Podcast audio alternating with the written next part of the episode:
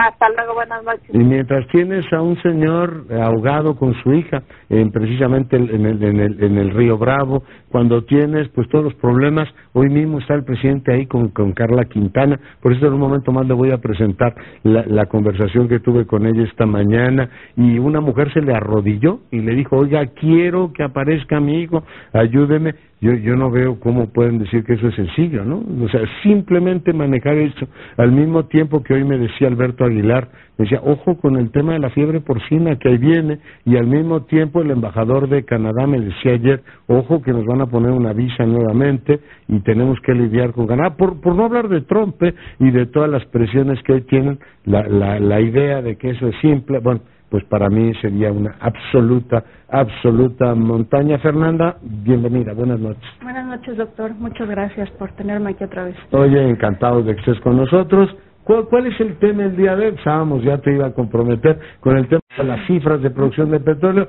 que tampoco está tan difícil de entender, ¿no? Suben y bajan.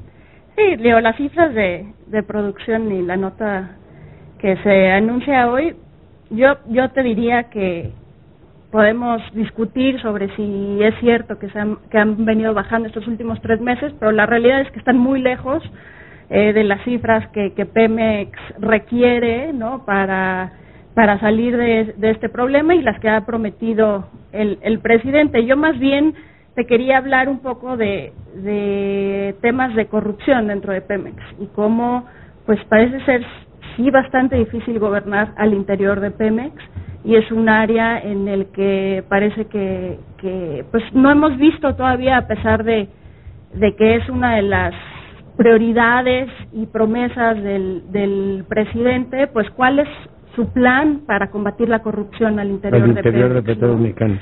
Sí, en, en México Evalúa nosotros eh, hace algunos meses sacamos un índice de transparencia corporativa de Pemex y de CFE, en donde ubicamos varios problemas, tanto de transparencia como de gobierno corporativo en estas empresas productivas, y pues nos sorprendió que, que una de las mayores debilidades está justamente en temas de ética e integridad ¿no? en, en las empresas. Todo lo que tiene que ver con sus programas anticorrupción, con sus políticas de conflicto de interés.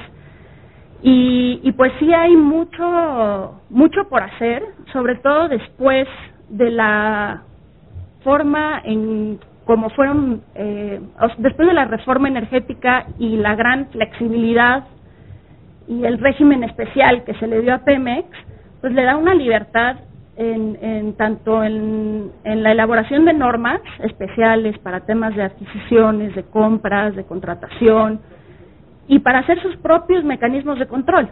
Entonces, al interior de Pemex hay una una libertad y una flexibilidad que se dio por eh, en ese momento la situación que tenía que enfrentar de competencia con otras empresas. Mm.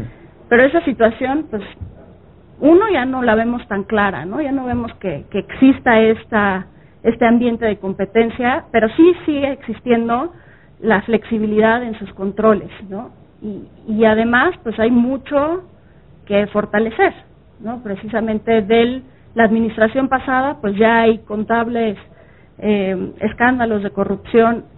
Eh, las últimas semanas ha destacado la El venta de del exdirector, Fertina, claro. eh, que involucra pues tanto al director, al consejo de administración, inclusive al, al, al Secretario del ramo, ¿no? al secretario de Energía y de Hacienda, sí, claro, ¿no? Que estaban ahí sentados en el consejo.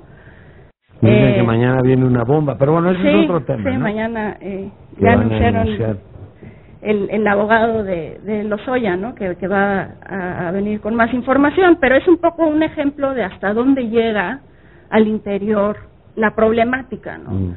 Y sí, sí, en este estudio que hicimos, pues mostramos varias deficiencias. O sea, en primer lugar, no hay, no había en, en el- la administración pasada un interés del tema de corrupción en los principales órganos de gobierno. O sea, si tú ves las actas del Consejo de Administración, pues sí, y el del Comité de Auditoría y toda la parte financiera, pero no se ponía un, un especial foco a supervisar las políticas anticorrupción. Entonces ahí hay una oportunidad y hay una oportunidad de modificar las prácticas que se venían dando, de cambiar lineamientos y ese diagnóstico y esas propuestas pues no las hemos visto hasta ahora, ¿no?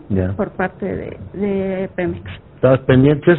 Oye, leía que la Comisión Nacional de Hidrocarburos aprueba el plan de exploración de Pemex con el tema del fracking. ¿No estaba prohibido el fracking? ¿O no había dicho el gobierno que no iba a haber fracking? Pues es un tema muy controversial.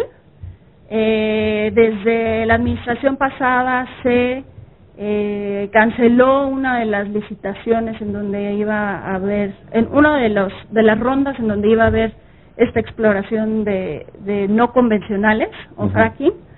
Eh, y sí, el, el, este gobierno había anunciado que no, que de ninguna manera iba a ir por ahí y pues esto es una, podría ser una buena noticia para los que buscan mayor producción, pero también es esta parte de responsabilidad empresarial, ¿no? Y de dónde Pemex va a buscar eh, tener una postura en materia ambiental y en materia social eh, que se distinga a lo mejor de las empresas privadas, ¿no? Mm. Que es algunos algunos grupos que, muchas de ellas evolucionan hacia empresas de energía más o menos amigables con el entorno en el que funcionan, ¿no?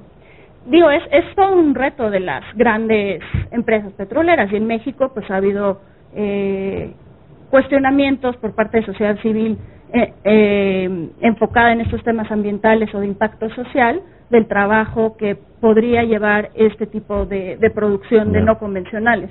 Entonces, pero es un poco pues la estrategia y la planeación de hacia dónde va Pemex, ¿no? O sea, qué cara nos va a presentar Pemex como la empresa de los mexicanos. Eso es lo que hace falta, tanto en materia de corrupción, ambiental, social. Fernanda, pues agradezco muchísimo que hayas venido esta tarde. No, muchas gracias. Tarde, noche. Fernanda Ballesteros, coordinadora de regulación y competencia de México Evalúa para fortuna nuestra el día de hoy aquí aquí en el estudio.